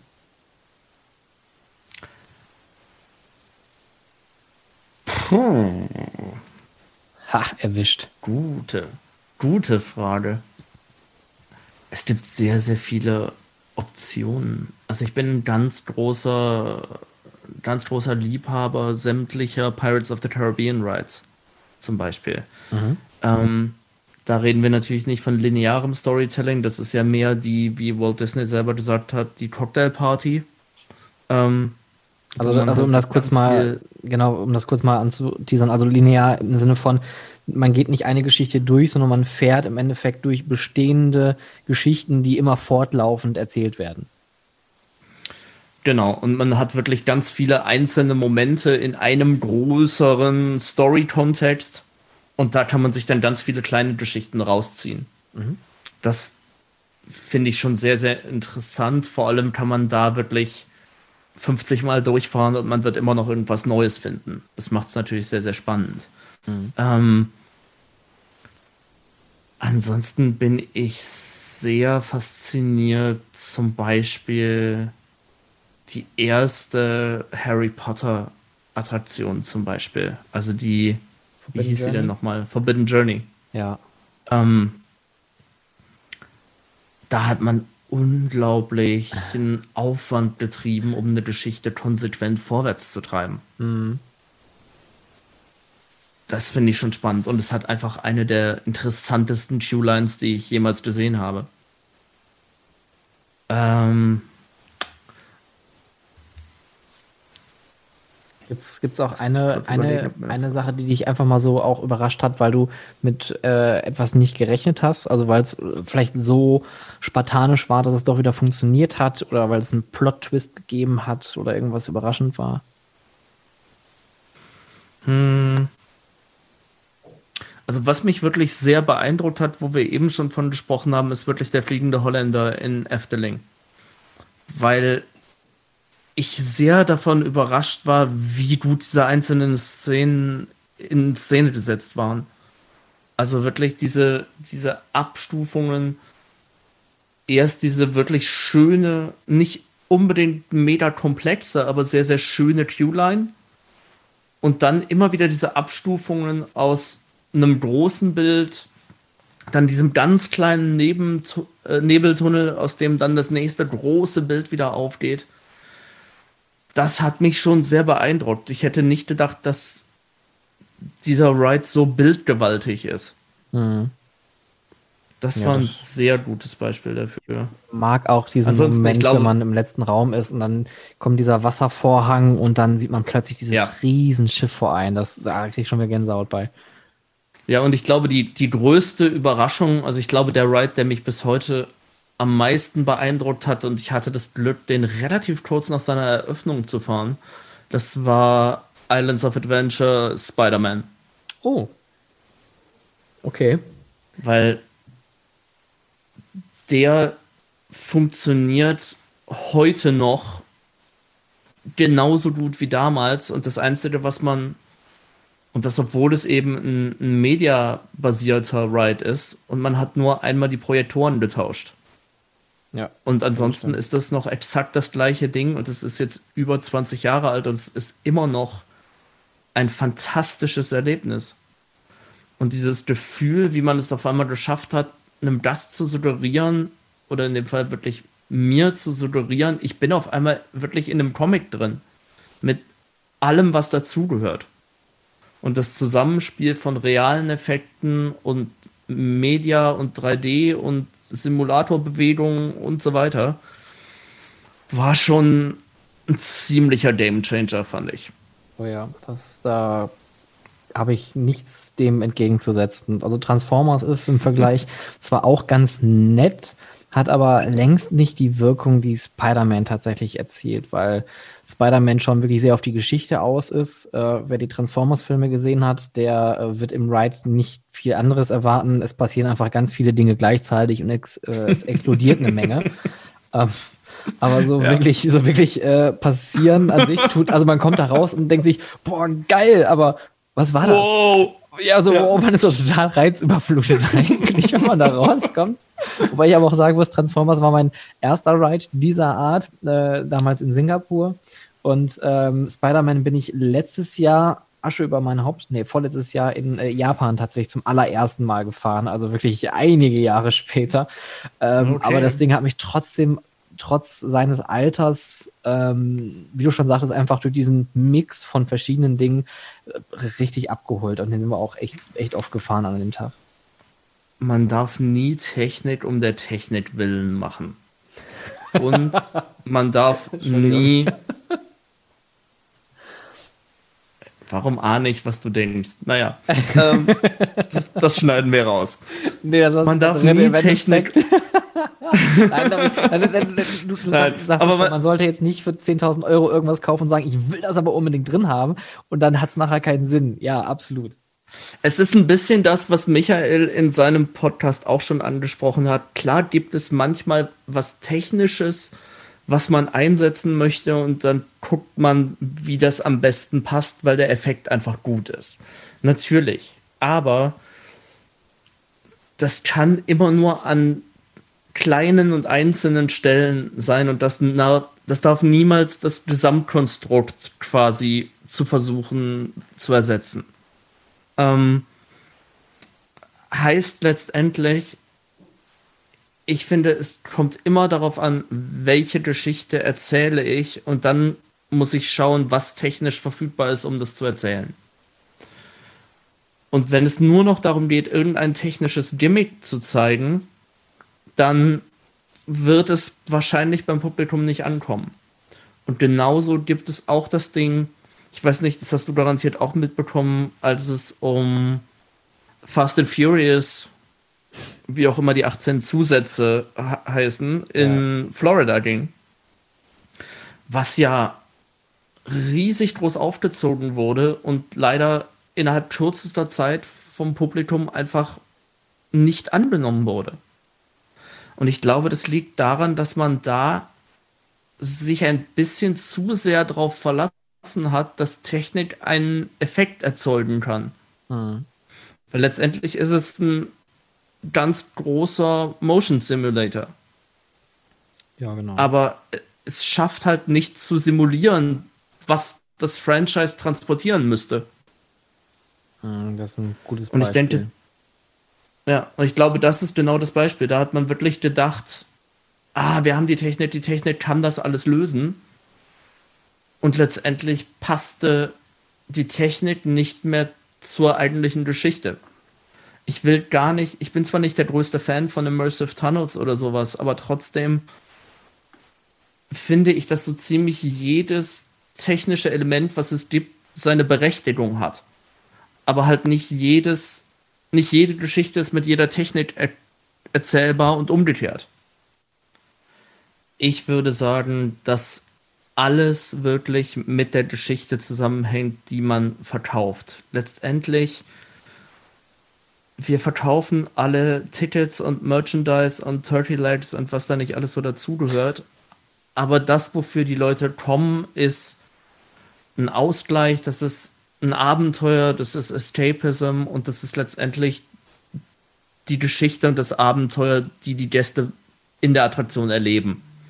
Und ich denke, darum macht es am meisten Sinn, sehr, sehr früh diese Diskussion zu starten. Sehr, sehr früh Geschichte, Operations, Architektur, alles, was da zusammenspielt, zusammenzubringen. Einfach damit man am Ende wirklich die bestmögliche Geschichte erzählt und damit man auch so wenig Budget wie möglich verschwendet, beziehungsweise für sein Geld wirklich so viel wie möglich Effekt bekommt. Mhm.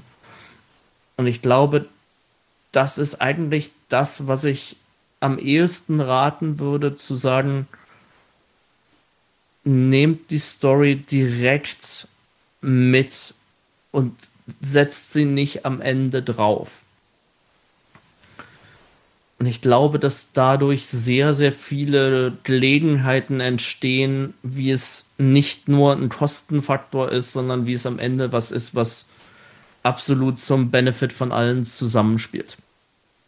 Und ich glaube, das ist auch wirklich was, das habe ich aus jedem einzelnen Genre mitgenommen. Es geht immer darum, dass man am Ende einen Gast mit einer Geschichte und einer Emotion erreicht. Sehr schön. Jetzt sind wir auch noch beim Thema Emotionen angekommen. Das ist toll.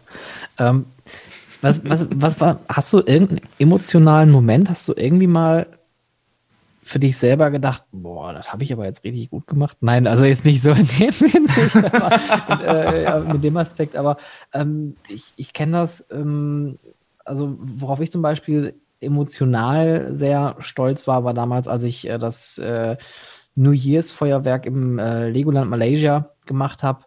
Ähm, und das dann am Abend dann am, am, Heil Ach, am Heiligabend, sag ich schon, am, am, am Silvesterabend dann seine eigene Produktion da hochgehen zu sehen mit der Musik und der Choreografie und mit den äh, Darstellern, die dazu noch was machen. Da stand ich schon und dachte mir so, boah, das habe ich jetzt gemacht, das ist ja ganz schön krass. Hast du auch so einen Moment, wo du sagst, boah, das, das habe ich jetzt gemacht, wie, wie irre? Ja, ähm, also ich glaube, ich kann dir drei Momente nennen. Oh. Ähm, es gibt einen, die, die steigern sich jetzt von der Größe. Okay. Ähm, die Top 3. Es, es, gibt einen Top 3. Dritter Platz. Ähm, also, nein, es gibt wirklich einen Moment, ich habe eine Character Show gemacht im Europapark mit einem sehr überschaubaren Budget und auch auf einer Bühne, die sehr herausfordernd ist, weil sie einfach draußen ist, im Tageslicht. Man hat da sehr, sehr wenig technische Möglichkeiten. Das heißt, man muss wirklich eigentlich bei allem sehr tricksen. Und es ging darum, da eine familienfreundliche Halloween-Character-Show zu machen, was in sich auch schon mal drei Herausforderungen sind. Und ich habe es einfach über einen alten Theatertrick geschafft, da am Ende, obwohl da eigentlich technisch nicht viel ging, so eine Bühnenverwandlung zu machen, dass eine Animatronic auf einmal zu einem realen Menschen wurde. Oh, cool. Und es war natürlich ganz, ganz simpel gemacht und ich sag jetzt mal ganz ehrlich, wenn der Wind schlecht stammt, dann hat man es auch mal gesehen. Aber es hat halt wirklich in 95 Prozent der Fälle funktioniert. Und es hat ganz viele Menschen so extrem überrascht und wirklich so ein bisschen verzaubert in dem Moment, weil sie halt in diesem Kontext überhaupt nicht damit gerechnet haben. Und jedes Mal, wenn ich das gesehen habe und es ging irgendwie so ein kleines überraschtes Oh durchs Publikum, äh, durchs Publikum dann habe ich mich schon sehr gefreut. Mhm. Ähm, Platz 2 und Platz 1 sind eigentlich fast vom Wert her gleich, allerdings nur von der Größe und vom Aufwand sehr unterschiedlich. Ich habe vor zwei, drei, vier Jahren irgendwie sowas, so 2017, 18, irgendwo in der Gegend, habe ich eine sehr überschaubare kleine Show gemacht mit dem Material von Otto Walkes. Der hatte damals im Europapark seine Kunstausstellung und ich sollte dazu eine kleine Show machen. Und es war künstlerisch eine sehr große Herausforderung, weil es gibt nichts Schlimmeres, als große Comedians schlecht nachzuspielen. Deswegen musste ich dieses ganze Material wirklich sehr bearbeiten, damit da am Ende was rauskam, was einfach auch mit unseren Mitteln funktioniert hat und sehr, sehr unterhaltsam war. Und ich hatte das Glück, dass Otto selber eine Probe dieser Show gesehen hat vor der Premiere.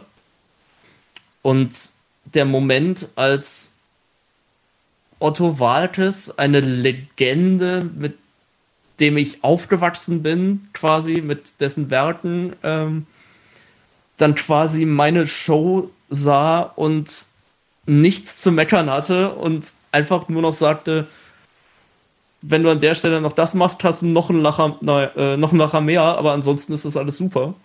Ähm, da war ich schon sehr stolz drauf. Muss ich, muss ich offen gestehen. Mhm. Das war ein sehr großartiger Moment. Wow. Ähm, und die dritte Geschichte, das ist noch gar nicht so lange her so ziemlich mein erstes großes Projekt im Europapark war die Halloween-Parade. Und die haben wir ja über die Jahre wirklich konsequent weiterentwickelt. Und irgendwann so in den letzten Jahren, als ich dann da mal entlang lief und es stand die ganze Straße da und alles sah so aus, wie wir wollten, dass es aussieht. Und die Pyro schoss an den Stellen, wo wir wollten, dass die Pyro schießt. Und es standen bestimmt an dieser Stelle so 8000 Menschen zusammen und guckten das gerade an und es sah einfach großartig aus in dieser Größe. Das war auch sehr weit vorne. Also ich glaube, das sind so meine... Deine Top 3. Hm? Ja, also das sind definitiv meine Top 3, würde ich sagen. Ich finde es ja auch immer noch wieder faszinierend, dass, dass Feuerwerke tatsächlich auch noch immer so eine Faszination und so, ein, so eine Emotion auslösen können, weil Feuerwerke sind ja schon auch wirklich ähm, ähnlich wie Squinching. Die findest du überall mittlerweile. Also die werden recht häufig eingesetzt. Aber ich finde es immer interessant, wenn es Leute hinkriegen, ähm, Kreative hinkriegen, irgendwie die Feuerwerke mal ganz anders einzubinden. Ich bin ein ganz großer Fan von den ähm, Halloween-Feuerwerken aus Walibi damals noch, zu den Fright Nights, wo es noch nicht Eddie den Clown gegeben hat, wo die immer wirklich sekundengenau auf die Musik abgestimmt waren. Und die haben dann, bevor das große Feuerwerk kam, gab es ja immer noch die äh, Show mit Dr. Schock damals noch. Und die haben dann äh, manchmal zum Beispiel Filmausschnitte aus irgendwelchen Horrorfilmen gezeigt. Und die haben dann immer zu den Schockmomenten, haben die dann einfach äh, so laute Böller abgefeuert. Da bist du natürlich fünfmal so hochgesprungen, als wenn du es äh, ohne gemacht hättest. Oder auch äh, im Phantasialand abends die, äh, diese kleineren Sachen. Das ist ja kein, kein, kein Höhenfeuerwerk in dem Sinne, sondern das ist wirklich nur so ein, so ein bisschen, wir machen es jetzt mal schöner. Aber das bietet so viel mehr. Also, Absolut. Also, also ich meine, da hat ja Disney auch mit den großen Abend-Castle-Shows eigentlich auch schon wieder quasi was revolutioniert. Ja. Und auch wenn man da davor steht und man weiß, dass man gerade eigentlich nur ein Projection Mapping auf einem Gebäude sieht und dazu Musik hört und man sieht ein bisschen Wasser und ein bisschen Feuer. Und trotzdem steht man da und ist emotional komplett berührt. Da weiß man wieder, wie Storytelling funktioniert. Und das machen die einfach auch sehr, sehr gut.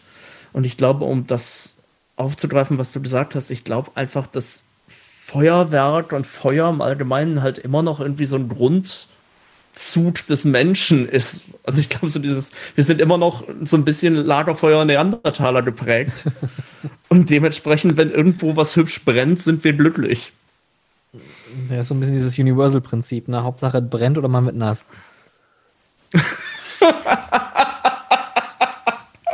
Ja, ist doch so. Man also, fragt sich, ob die das Motto jemals so aufgeschrieben haben. ähm, kenn, aber es ist viel Wahres dabei.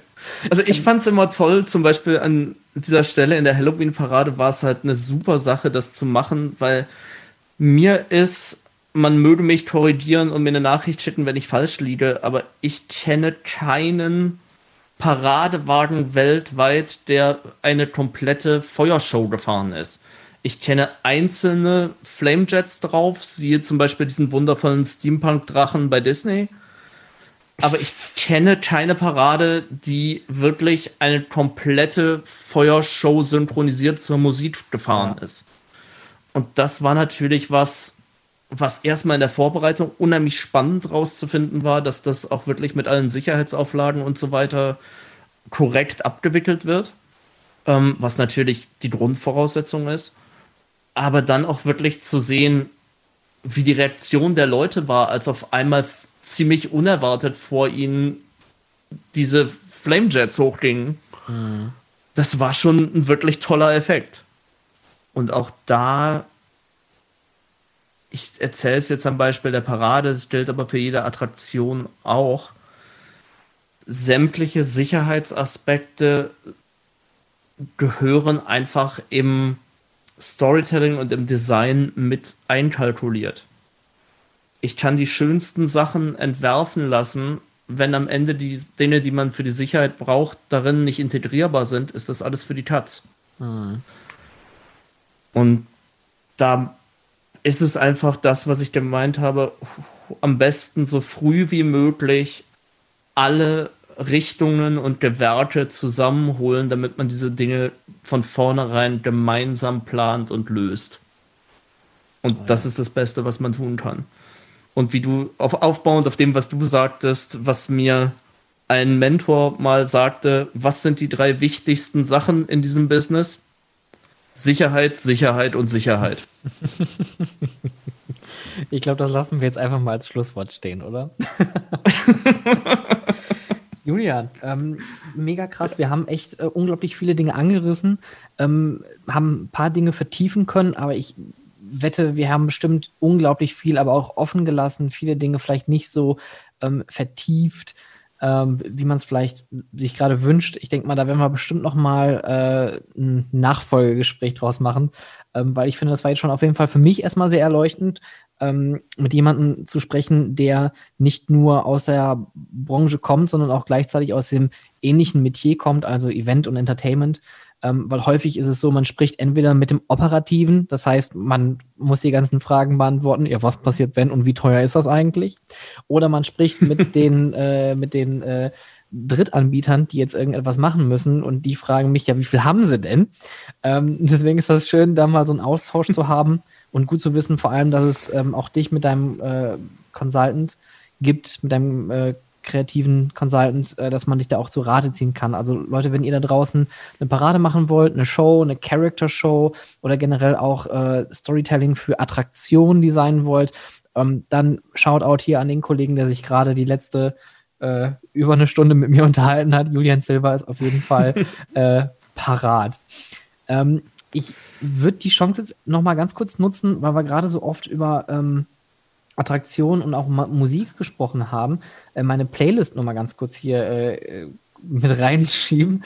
Und zwar gibt es eine Spotify-Playlist, Sounds of Freizeitpark, wo äh, Julian und ich ganz fleißig aus unseren Monatsrückblicken ähm, Lieder, Songs, Scores rund um das Thema Freizeitparks ähm, befüttern. Und ich würde da jetzt einfach mal, äh, weil es sich natürlich anbietet, äh, Hello World draufpacken von äh, Walibi, ähm, weil es einfach ein so klasse Lied ist und ich dieses Ding schon wieder in der Hand habe. Ähm, du als Gast heute, hättest du vielleicht einen Musikwunsch, den wir damit draufpacken sollen auf die Playlist? Ähm, ja, da habe ich doch glatt zwei. Ähm, einerseits, weil ich es eben erwähnt habe, als einen meiner persönlichen Favoriten natürlich A Pirate's Life for Me. Ja, sehr gut. Die wunderbare Titelmelodie von Pirates of the Caribbean. Ähm, und jetzt muss ich gerade kurz nachgucken, wie es eigentlich heißt, damit ich dir nichts Falsches sage. Weil ich finde, wenn wir jetzt schon dabei sind, und ich glaube, Julian hat beim letzten Mal den aktuellen Disney Paris Paradensong draufgepackt, oder? Nee, den alten. Oder äh, zumindest Dance irgendwann. Catchy Rhythm. Oh, stimmt, den ganz alten. Du hast recht. Ja, ja. Entschuldige. ähm, ähm, dann würde ich sagen, dann packen wir meinen liebsten Paradesong drauf. Zumindest meinen liebsten, an dem ich nicht in irgendeiner Art und Weise beteiligt war. Und ähm, ja, es wäre ja jetzt irgendwie komisch, wenn ich mein eigenes Projekt hier reinschiebe. Dachte ich jetzt auch gerade. Ähm, deswegen, ähm, da, da gäbe es auch einen, aber das lassen wir. Ähm, nein, ich wünsche mir ähm, auch vom Disneyland Paris Magic Everywhere. Magic Everywhere. Äh, jetzt muss ich mal kurz gucken, ob es überhaupt bei Spotify gibt. Bestimmt, oder? Ähm, ich suche es mal raus. Ich hoffe, es gibt es auf Spotify, sonst haben wir ein Problem. Ähm, ansonsten werdet ihr hier einfach ein Rauschen hören und es, gab geil, es gab nur ein Lied, was Julian sich gewünscht hat. und dann wünsche ich mir noch Piep. Ja, genau. ah, super. Julian, ähm, vielen, vielen Dank für das äh, unglaublich herzige Gespräch. Äh, wie gesagt, wir haben viele Themen angerissen. Ich glaube, wir könnten auch stundenlang weitersprechen, aber die wichtigen Punkte, die ich mir hier rausnehme, ist, Storytelling muss kein großes Geld kosten. Storytelling kann man gut auch günstig machen. Man muss nur flexibel sein und egal, was man beim Thema Storytelling macht, es geht immer um Kommunikation, Kommunikation, Kommunikation. Alle Abteilungen mit an Bord holen, großen Austausch anregen und auch offen sein für Veränderungen. Ich hätte es nicht schöner zusammenfassen können. Das wollte ich hören. ah, und Julian. Sicherheit. Und Sicherheit, so. Sicherheit, Sicherheit, Sicherheit. Mir, mir, fiel gerade bei dem Thema Feuer und Wasser noch was ein. Ähm, das ist ein Spruch, den meine Mutter mir früher mal gesagt hat. Es gibt drei Dinge, die begeistern äh, Leute am meisten: Feuer, Wasser und wenn andere Leute arbeiten.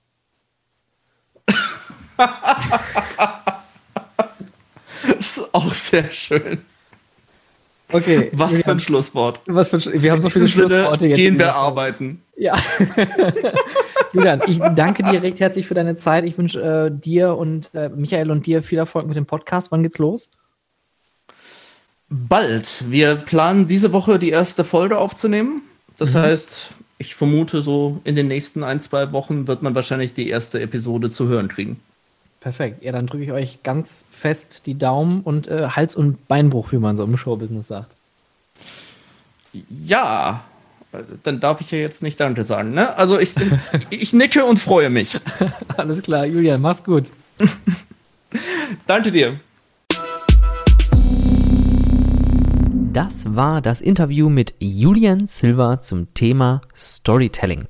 Und äh, es ist mal wieder etwas länger geworden als gedacht, ähm, was aber auch damit zu tun hatte, dass Julian unglaublich viel Input zu liefern hatte und ähm, wir vielleicht auch das eine oder andere Mal ins Nerdige abgedriftet sind. Nichtsdestotrotz nochmal ein fettes Dankeschön an Julian für dieses unglaublich nette Gespräch und auch für die vielen Informationen und ich hoffe, da war etwas für euch da draußen dabei, was ihr auch benutzen könnt, ähm, wenn ihr eine neue Attraktion, eine neue Show, eine Parade oder sonstige Aktivitäten bei euch in eurer Freizeitattraktion plant. Kurzer Hinweis, ähm, das Paradenlied, was sich Julian für die Spotify-Playlist Sounds of Freizeitpark gewünscht hat, ist leider nicht auf Spotify verfügbar. Ähm, daher ähm, falls das einer nachher suchen sollte. Es ist nicht mit auf der Liste, aber das andere Lied konnten wir natürlich mit draufpacken. Ansonsten, wie immer gilt, wenn ihr Fragen habt, Anmerkungen, Kritik, gerne über äh, Instagram at howtofreizeitpark, über Twitter at howtofreizeit, gerne auf LinkedIn könnt ihr mir Nachrichten hinterlassen. Stefan Burian oder auch der Amusement Business Support ist dort als Firma vertreten. Und ansonsten würde ich sagen, vielen Dank fürs Zuhören. Habt eine angenehme Woche und bis bald.